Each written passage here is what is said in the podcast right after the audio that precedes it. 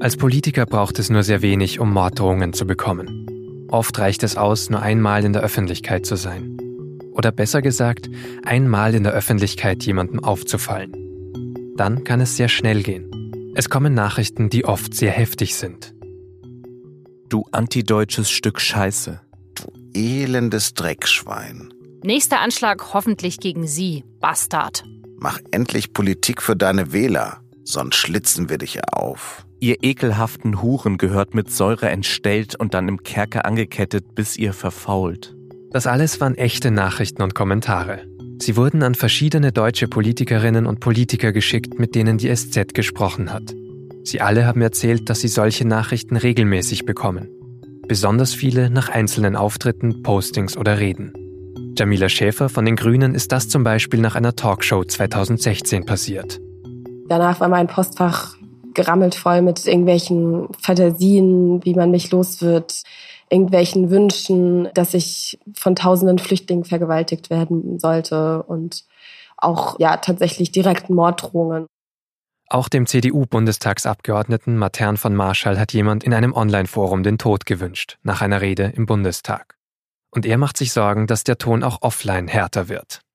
Die Hemmschwelle sinkt und ich finde, das ist schon ein Grund zur Sorge, weil ich glaube schon auch, dass wenn die Hemmschwelle sinkt in der Wortwahl, ähm, dass es eben auch ein kleinerer Schritt ist dann äh, zur, zum Absenken von Hemmschwellen in der Wirklichkeit. Es gibt eine neue Dimension des Hasses. Das erleben Politikerinnen und Politiker fast jeden Tag. Sie erleben aber auch, dass es eigentlich jeden treffen kann, der sich öffentlich politisch äußert. Was hat das für Konsequenzen? Darüber habe ich für diese Folge mit Jamila Schäfer und Matern von Marschall gesprochen und mit Stefan Braun aus dem SZ Hauptstadtbüro. Er hat mit seinen Kollegen über den Hass gegen Politiker recherchiert. Willkommen zu das Thema. Mein Name ist Vincent Vitus Leitgeb. Schön, dass Sie zuhören. Das Thema. Der Podcast der Süddeutschen Zeitung. Stefan, du hast zusammen mit vier Kollegen zu Politikerinnen und Politikern recherchiert, die bedroht wurden. Wie habt ihr die Recherche denn begonnen?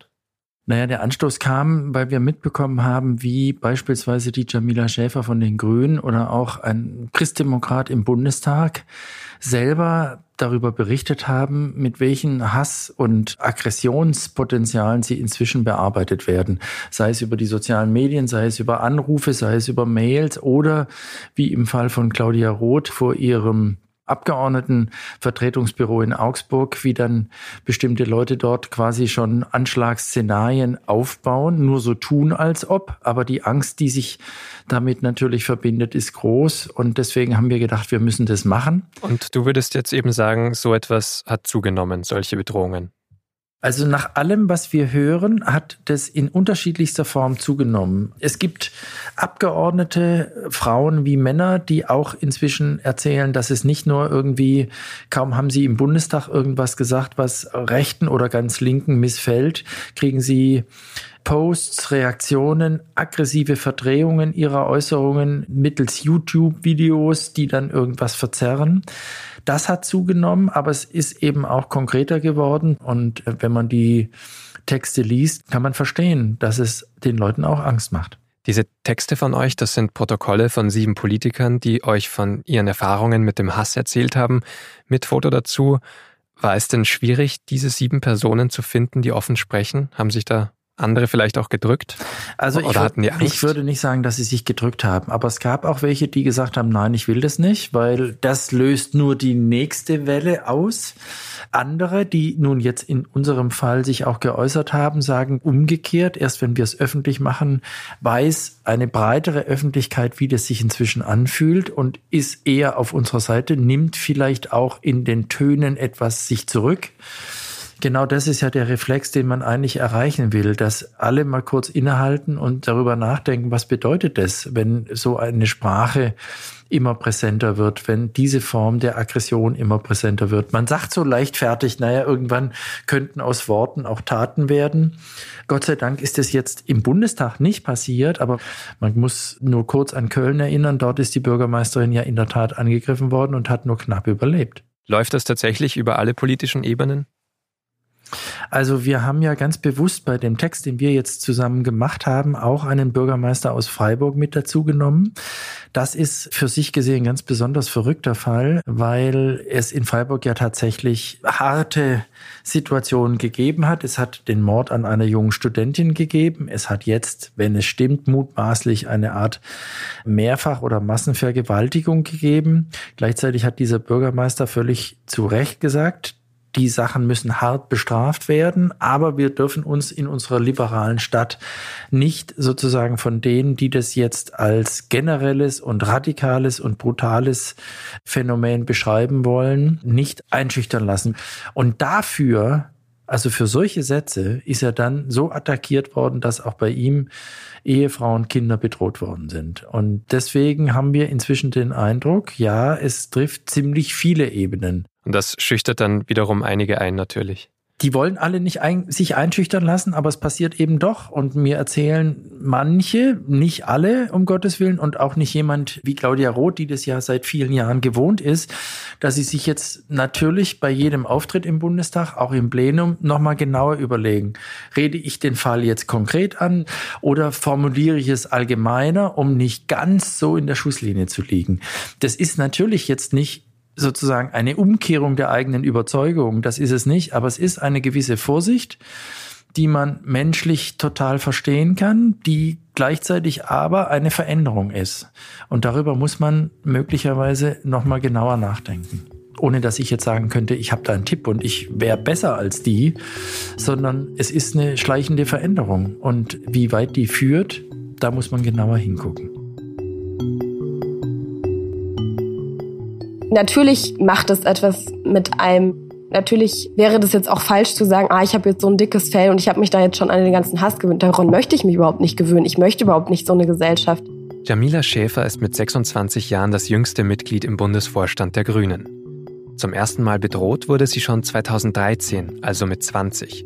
Damals noch wegen einer Aktion von zwei grünen Landtagsabgeordneten, mit denen sich die grüne Jugend solidarisiert hat.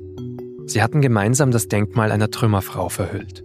Sie werden beschimpft, in ein Münchner grünen Büro wird eingebrochen und am privaten Handy zischt jemand Jamila Schäfer ins Ohr, dass er sie aufschlitzen will. Und es ist nicht das letzte Mal, dass sie Morddrohungen bekommt. Ganz besonders schlimm war das zum Beispiel eben 2016, wo wir darauf hingewiesen hatten, dass irgendwie in Verbindung mit der Fußball-Europameisterschaft es auch in manchen Punkten sozusagen so eine Überschneidung von so einem, ja, weiß ich nicht, Unterstützung von, von der Fußballmannschaft gibt und Leuten, die dann ja versuchen, das nationalistisch zu nutzen. Und das war schon ziemlich krass. Also da habe ich einige Morddrohungen und ganz, ganz viele Vergewaltigungsandrohungen bekommen. Und was man da auch sehr, sehr deutlich gesehen hat, war eben, dass sich oft so ein starker Sexismus mit diesem Hass verbindet. Ja, also dass da besonders eben Politikerinnen betroffen sind und dass eben solche Beleidigungen immer mit so frauenfeindlichen Sprüchen und so noch kombiniert werden. Seitdem kommen die Nachrichten regelmäßig. Auf Schäfers Facebook-Seite, per Mail oder eben persönlich, so wie im Sommer 2018. Ich saß in der S-Bahn in Berlin und bin nach Hause gefahren hatte eben auf einmal gemerkt, dass jemand mir gegenüber sitzt und irgendwie so ein Lichtkegel auf mich drauf fällt. Und dann habe ich gesehen, dass der irgendwie Fotos von mir macht oder so. Zumindest sah es so aus, weil es so geblitzt hat und sein, sein Handy auf mich gerichtet war. Dann habe ich eben ihn gefragt, was soll das? Und er hat mich dann eben beschimpft. Und ich habe dann gesehen, dass er so seine Hand über seinen Hals so hat fahren lassen, so dass es so aussah, als würde er mir drohen, mir die Kehle aufzuschlitzen. Und da habe ich dann natürlich einen totalen Schock bekommen und habe auch versucht, ähm, andere Fahrgäste mit einzubeziehen in die Situation. Habe so gesagt, haben Sie gesehen, was der gerade gemacht hat? Ich werde hier bedroht ähm, und habe auch nochmal den Typ angesprochen und gesagt, dass äh, was es soll und äh, dass das nicht geht. Und er hat halt nur gelacht und hat dann irgendwie noch gesagt, ich bin eben radikal. Schäfer löst den Notruf aus. Der S-Bahn-Fahrer bestellt Sicherheitspersonal, das aber nicht schnell genug kommt. Der Mann steigt direkt aus und will weg. Schäfer geht ihm hinterher. Nur wenn die Polizei weiß, wo der Mann wohnt oder zumindest wo er hingeht, gibt es Chancen, ihn weiter zu befragen. Und ich bin ihm dann ähm, mit der Polizei am Telefon äh, erstmal hinterhergelaufen, aber als er dann sozusagen in so eine kleine Seitenstraße am Spreeufer eingebogen ist, habe ich das dann abgebrochen, weil ich so ein bisschen Angst hatte, dass er mich entdecken könnte und vielleicht, weiß ich nicht, auch noch bewaffnet ist oder so. Also es ist natürlich so ein Kopfkino, das einem dann da so durch den Kopf schießt, was passiert denn dann? Aber mir war es natürlich schon wichtig, das nicht so stehen zu lassen, mir das nicht gefallen zu lassen und auch zu zeigen, dass ich mich wehre so dagegen. Und deshalb habe ich ihn auch angezeigt. Bisher hat die Anzeige keinen Erfolg auch wenn die Polizei einiges versucht hat, wie Schäfer erzählt. Heute sagt sie, dass sie gar nicht sicher ist, dass der Angriff ihr als Person gegolten hat oder ihr als Politikerin, die für bestimmte Inhalte steht. Sie hatte beim Einsteigen kurz mit einer Freundin über die Seenotrettung im Mittelmeer telefoniert. Vielleicht habe der Mann das mitbekommen und sie nur deshalb bedroht. Für Stefan Braun gibt es mehrere Gründe, wieso das immer häufiger passiert. Ich fürchte, dass sozusagen, dass sich ja verschiedene Entwicklungen überschneiden. Also das eine ist irgendwie Politiker, die anders als früher nicht mehr unbedingt mit Respekt, sondern oft und sehr schnell mit Aggression behandelt oder konfrontiert werden. Das zweite ist, dass es generell eine Ruppigkeit gibt, die, jetzt ist das immer ein bisschen subjektiv, wie man das wahrnimmt, aber die in der Gesellschaft zugenommen hat. Da kann ein Stichwort, ein, äh, eine Geste, vielleicht auch eine solidarische Geste gegenüber Flüchtlingen sofort dazu führen, dass andere sehr aggressiv auf dich reagieren. Aber gibt es denn eine Möglichkeit, sich gut zu wehren, sobald man da bedroht wird? Also wir haben ja alle möglicherweise sowas schon mal erlebt. Jetzt ist es so, Journalisten kriegen auch Morddrohungen. Ehrlicherweise, ich habe es auch schon gekriegt. Und wir machen uns immer Gedanken, ob wir das der Staatsanwaltschaft geben oder ob wir es ihr nicht geben. Und da erzählen viele Abgeordnete das Gleiche wie das, was wir manchmal als Journalisten auch erleben, nämlich die Frage, a, wenn du es der Staatsanwaltschaft gibst, wirst du natürlich in den Clinch erst richtig reingezogen. Das kann dazu führen, dass die Aggression eher steigt. Zumal die Morddrohung ja immer schon beinhaltet, wir wissen, wo du wohnst, wir wissen, wie viele Kinder du hast und so weiter. Das macht, du musst schon hart gesotten sein. Auf der anderen Seite sagen viele, wenn wir es nicht der Staatsanwaltschaft geben, also wenn man sozusagen ignoriert, dann ist es so, dass es eben nicht aktenkundig wird. Und ganz wichtig ist bei bestimmten Tätern, die übers Internet kommen, oder auch Täterinnen, das sind durchaus auch Frauen, dass es wenigstens aktenkundig ist, dass man merkt, es ist ein Wiederholungstäter oder dass man Spuren aufbauen kann, weil manchmal die Staatsanwaltschaften ja Muster erkennen können, die dazu führen, dass sie dann doch irgendwann Täter identifizieren können, selbst wenn die sich bislang anonym äußern. Also es ist ein ganz starkes Abwägen, aber es ist selten der Fall, dass ein Politiker, so wie bei uns jetzt in, in unserem Fall der frühere CDU-Generalsekretär Peter Tauber, erzählen kann, ich habe es an die Staatsanwaltschaft gegeben, da wurde einer verurteilt, der hat eine Strafe gekriegt, der musste 5000 Euro bezahlen und irgendwie habe ich den Eindruck, der macht es nicht wieder. Das ist Tendenz im Augenblick eher die Ausnahme. Wie bist du dann damals damit umgegangen, als du die Morddrohung bekommen hast? Unterschiedlich. Ich habe schon was weitergegeben an die Staatsanwaltschaft und ich habe auch schon mal was nicht weitergegeben an die Staatsanwaltschaft. Aus Sorge, dass der Konflikt oder diese, dieser Aggressionsaustausch nur noch aggressiver wird. Und hast du dann über einen Anwalt das gemacht oder so privat versucht zur Anzeige zu bringen? Nee, das äh, macht man schon über einen Anwalt. Das ist dann eigentlich schon üblich und es ist auch besser so. Wobei man genau genommen keinen Anwalt braucht. Also es ist ja ein, ein Delikt, das die Staatsanwaltschaft verfolgen muss, wenn du es weitergibst. Jamila Schäfer hat mir erzählt, dass der Bundesvorstand der Grünen, der jetzt seit 2018 im Amt ist, zum ersten Mal auch einen eigenen Anwalt hat für Abmahnungen, für Anzeigen, weil das so zugenommen hat. Überrascht dich sowas? Nein, das überrascht mich überhaupt nicht. Also die Hoffnung zu haben, dass du da den Aggressor irgendwie beruhigst oder abschreckst, ist das eine und man sollte die Hoffnung nicht unbedingt haben. Das andere ist, dass man für sich selber sagt, ich lasse mir das nicht gefallen. Und das hat auch was mit dem eigenen Selbstverständnis zu tun. Egal wie es ausgeht, ich wehre mich, wenn Leute mit mir so umgehen. Und das dritte ist natürlich, wenn man jetzt über Abmahnungen spricht, es gibt dann natürlich auch im Internet nicht nur sozusagen die direkte Ansprache, was bist du für ein Arschloch oder im Zweifel irgendwie wie beim Freiburger Bürgermeister, du gehörst eigentlich aufgehängt oder was auch immer, sondern es gibt natürlich natürlich dann auch die Versuche, Lügen zu verbreiten. Und ich würde jetzt mal sagen, ein Parteivorstand, und das sind alle, die wir aktiv kennen, wird sich dagegen wehren müssen und wird Anwälte haben, um dagegen vorzugehen, wenn das über, überhand nimmt. Warum sind denn überhaupt so viele von den Grünen zum Beispiel betroffen? Warum trifft das gerade die? Ich bin mir gar nicht sicher, ob das stimmt. Also wenn man jetzt auf die Flüchtlingskrise guckt und sagen wir mal auf einen Auslöser, der die Sache wirklich befeuert hat, auch in gewisser Weise inhaltlich, dann trifft es sehr, sehr viele liberale Christdemokraten genauso. Also Leute, die in Anführungszeichen im Verdacht standen, die Linie der Kanzlerin zu unterstützen, sind bombardiert worden. Auch mit schärfster Aggression. Die sind auch, äh, sagen wir mal, anders als Grüne noch verantwortlich gemacht worden dafür, weil sie der Regierungspartei angehört haben. Natürlich sind die Grünen mit der Leidenschaft, mit der sie für Weltoffenheit werben, auch mit ihrem Anspruch, die Gesellschaft ökologisch, klimapolitisch, auch was Landwirtschaft und Biofleisch anbetrifft, umzugestalten beziehungsweise Anstöße zu geben, hier was zu ändern in der Gesellschaft, immer tendenziell diejenigen, die von anderen als Störenfriede empfunden werden. Und das ist ein besonderes Element, das man offenbar in dieser Wut bekämpfen wollte. Insoweit halte ich das für nachvollziehbar, aber wahrscheinlich lässt die Empirie gar nicht so zu. Kannst du dir erklären, warum so viele Frauen auch gerade angegriffen werden? Eine gerechtfertigte Erklärung dafür gibt es natürlich überhaupt nicht. Fakt ist aber, und dadurch äh, hat das ganze Ding natürlich ein großes Gewicht, bei vielen Attacken auf die Frauen spielen auch noch sexistische und körperliche Anspielungen eine große Rolle. Also ganz offensichtlich sind viele ungehemmt auf dem Trip, dann wirklich irgendwie in die tiefste Schublade zu greifen, sehr persönlich, aggressiv, bösartig, und auch sozusagen sexuell attackierend zu sein. Ich kann es mir auch nicht wirklich erklären, außer dass die Männer, die offenkundig da meistens im Spiel sind, alle Hemmschwellen haben fallen lassen. Und das ist für diese Gesellschaft alles andere als schön. Und was ist dein Eindruck? Wann ist denn in dieser Hasswelle, in dieser neuen Bedrohungssituation, wann ist da so ein Wendepunkt erreicht worden? Also ab wann wurde das richtig viel?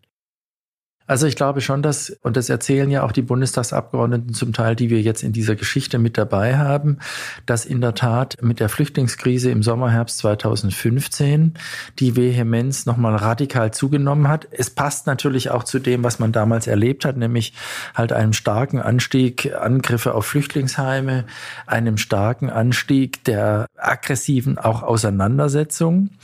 Kann man dann ähm, sagen, dass die AfD dafür mitverantwortlich ist?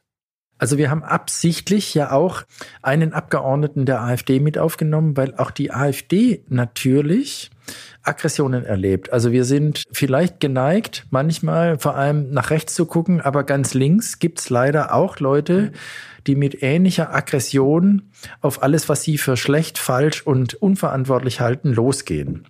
Und deswegen war es uns sehr wichtig, auch einen AfD-Abgeordneten zu haben, der zum Beispiel auch erzählt, das haben uns auch andere erzählt, wie sich, wenn du in die AfD gehst, plötzlich dein Freundeskreis mindestens halbiert auch die engsten Freunde plötzlich sagen, was machst denn du da? Bist du verrückt geworden?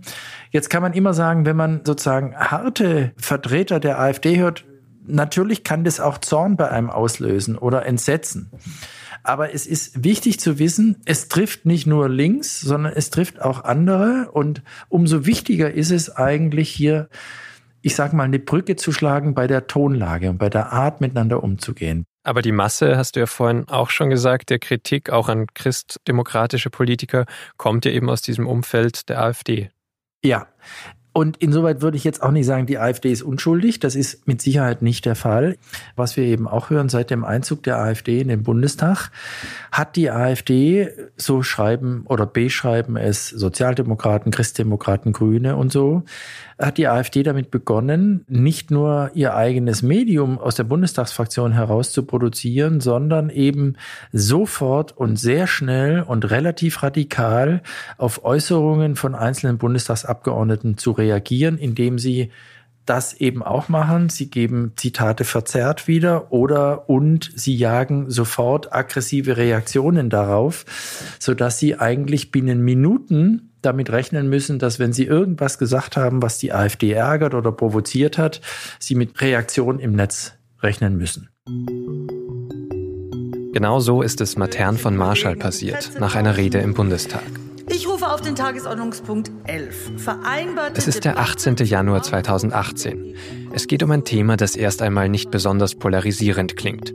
Das Arbeitsprogramm der EU-Kommission 2018. Marschall hat auch keine polarisierende Rede vorbereitet. Er gilt überhaupt als sehr sachlicher Abgeordneter, als nachdenklich. Aber er spricht dieses Mal als letzter in der Debatte dann hat man ja immer die Gelegenheit, äh, einfach auch nochmal zu resümieren, was man dort im Verlauf der Debatte erlebt hat. Und was ich erlebt habe, das war, und das hat sich wiederholt bis heute, dass die AfD immer sehr gezielt historische Ressentiments nutzt, insbesondere auch ähm, gegenüber Frankreich, um letzten Endes einen Graben zwischen die europäischen Nationen äh, wieder zu vertiefen. Marschall meint vor allem zwei Abschnitte aus den Reden der AfD von Harald Weil und Norbert Kleinwächter. Was für ein Lippenbekenntnis. Tatsächlich ist Junkers Arbeitsprogramm pure und reine Gigantomanie und die Fahrkarte in eine kontinentale Diktatur. Ja, johlen Sie, johlen Sie. Als demokratisch kann man das wahrlich nicht werden. Ich formuliere jetzt mal ein EU-Forschungsanliegen. Nämlich die Frage, ob nicht nach dem Versailler Vertrag vielleicht doch weit weniger Geld aus Deutschland herausgeholt worden ist als nach den tollen römischen Verträgen von 1957. Und was bekommen wir eigentlich als Gegenleistung? Darauf will Marschall reagieren. Er will die AfD-Aussagen nicht so stehen lassen und geht ans Rednerpult. Verehrte Frau Präsidentin, herzlichen Dank. Ich weiß, die AfD benutzt das Mittel der sogenannten gezielten Provokation, um auf sich aufmerksam zu machen. Man könnte insoweit auch einfach durch Nichtkommentierung solche Provokationen versickern lassen. Im Übrigen, Herr Gauland, Sie haben es, glaube ich, gerade eingeworfen, wird dann gesagt, das sei Meinungsfreiheit. Ich will Ihnen jetzt mal sagen, was ich, was ich Herr Weil was ich ja weil, ich glaube, er hat unterdessen das Plenum verlassen, weil er sich dem nicht stellen will. Von dem halte, was Sie sagen, wenn Sie finden, dass der Preis, den Deutschland in der Europäischen Union zahlen müsse, dem gleichkäme oder über das hinausginge, was Deutschland infolge des Versailler Vertrags zu zahlen gehabt habe. Wissen Sie, was das ist, um in Ihrer Diktion zu bleiben? Das ist Kriegstreiberei.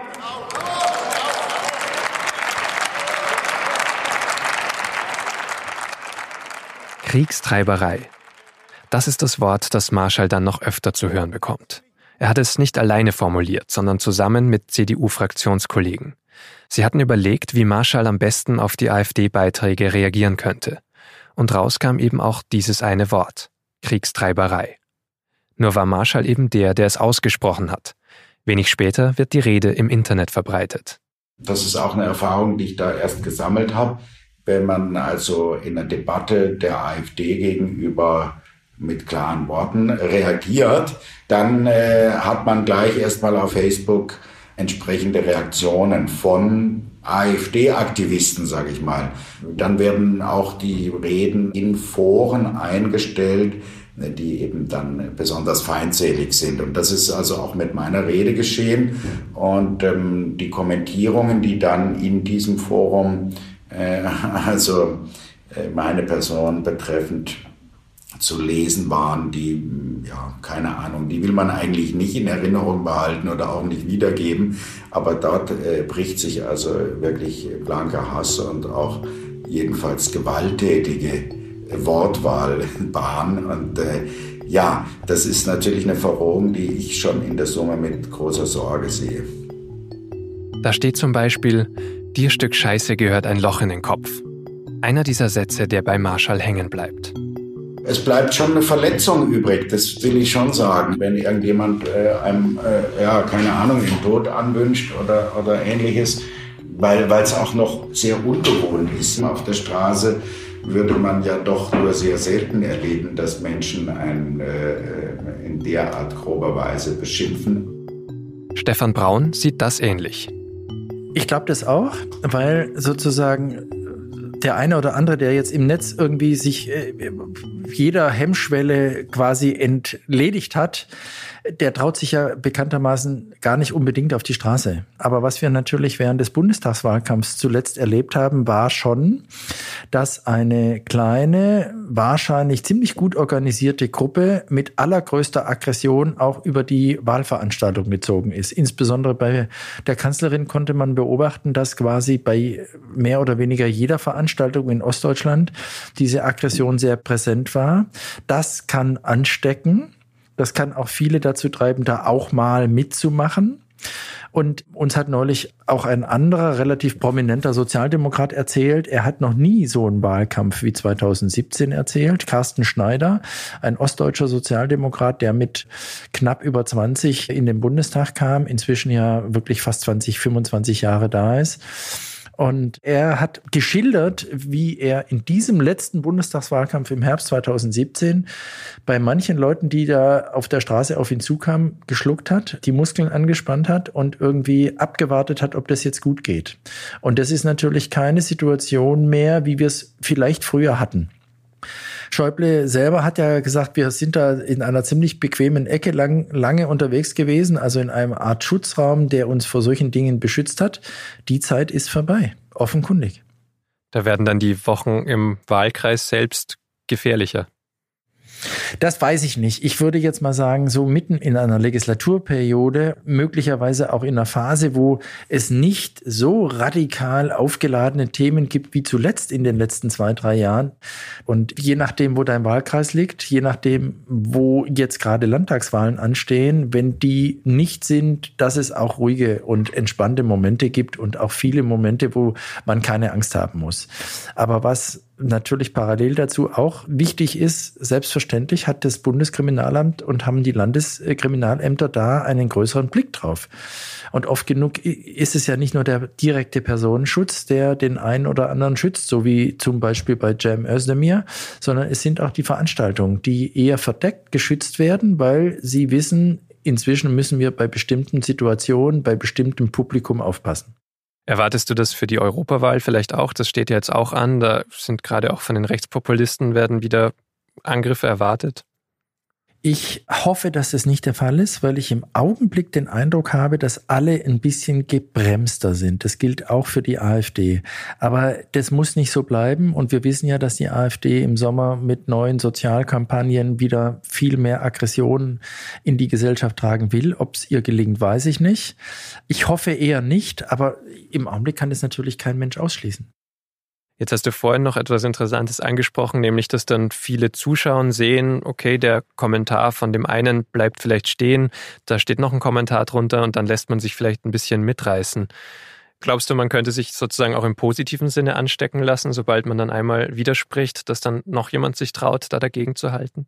Ja, das ist ein Phänomen, das ja manche beobachten, also jemand wie Claudia Roth und auch andere, auch Journalisten, aber in den letzten Jahren immer wieder mal sogenannte Hate Slam Veranstaltungen durchgeführt. Das heißt, sie sind aufgetreten und haben vor Publikum die schlimmsten Mails gegen sie oder gegen andere oder auch die Reaktionen darauf vorgelesen bei Abendveranstaltungen. Und das Interessante ist, dass alle, die das gemacht haben, erzählen, dass das Publikum erstens entsetzt ist, zweitens immer solidarischer wird und drittens sehr sensibel nach Hause geht.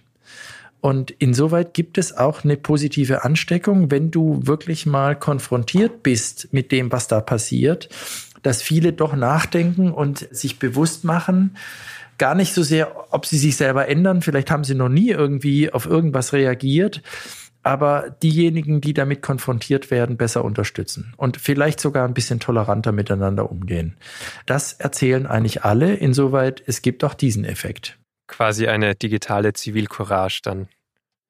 Naja, ich würde das nicht Zivilcourage nennen. Zivilcourage beginnt ja dort, wo es heikel wird und wo du auch was riskierst. Aber eine, ich würde sagen, Solidarisierung, die ganz wichtig ist, um diejenigen, die da attackiert werden, nicht einsam dastehen zu lassen, sondern im Gegenteil denen das Gefühl zu geben, dass die Minderheit aggressiv ist und die Mehrheit ganz normale, uns anerzogene, übliche soziale Umgangsform pflegt, verteidigt, unterstützt.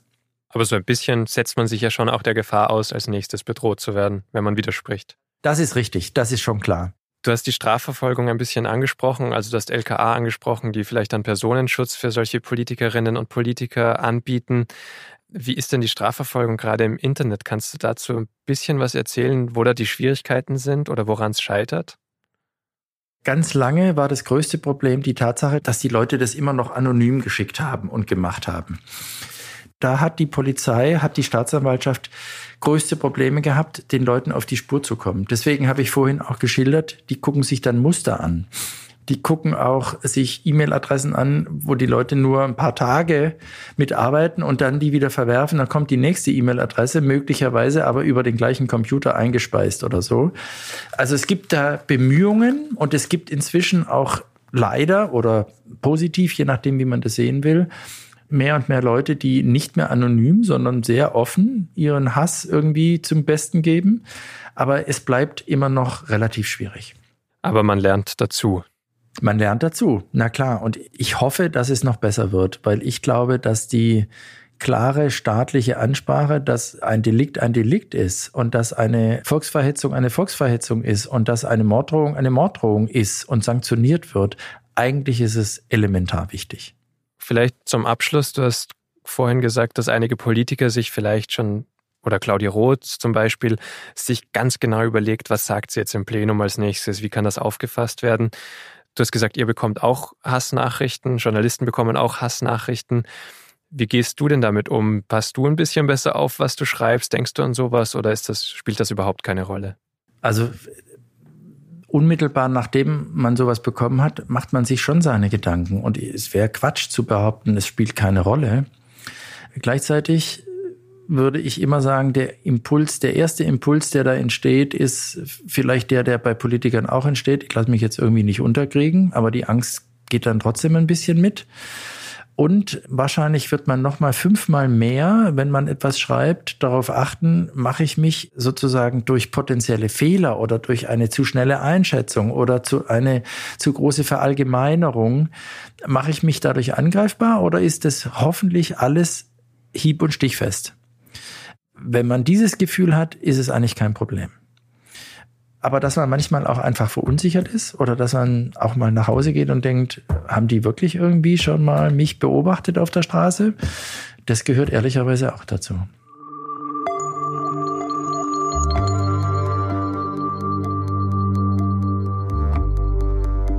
Es gibt eine neue Dimension des Hasses und gerade Politiker bekommen das zu spüren. Für Matern von Marschall haben Politiker damit aber auch eine ganz klare Aufgabe. Auf die aggressive Wortwahl anderer müssen sie klar und beherrscht antworten. Ich glaube, wir Politiker dürfen auf keinen Fall schlechtes Beispiel äh, geben im Sinne einer äh, Akzeptanz der Verrohung von Sprache. Und deswegen muss man, auch wenn man manchmal sehr empört ist, über Beiträge anderer Politiker oder anderer politischer Parteien trotzdem immer versuchen, die Beherrschung zu bewahren und zwar die Kritik klar und auch manchmal scharf äußern, aber ohne dabei ein Grundmaß an Anstand zu verlassen. Jamila Schäfer von den Grünen sieht das genauso. Die Hassnachrichten spornen sie nur noch mehr an für mich zumindest ähm, zeigt das immer wieder, da gibt's noch sehr viel zu tun und man wird irgendwie auch gebraucht äh, als progressive Person in der Politik und deswegen ist für mich halt super wichtig, das eher als ja, Motivationsschub zu betrachten, weil ich glaube, am Ende verfehlen diese ganzen Hassbotschaften auch ihren Zweck, weil sie am Ende ja eigentlich den Anlass dafür bieten, auch weiterzumachen mit demokratischer Politik und progressiver Politik und sich eben für eine Gesellschaft einzusetzen, in der Hass und Ausgrenzung keinen Platz haben.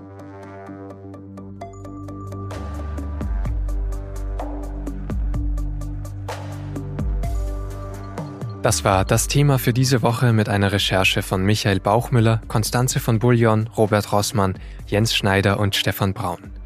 Den Text verlinke ich in den Show Notes. Dieser Podcast wird produziert von Laura Terberl und mir, Vincent Vitus Leitgeb.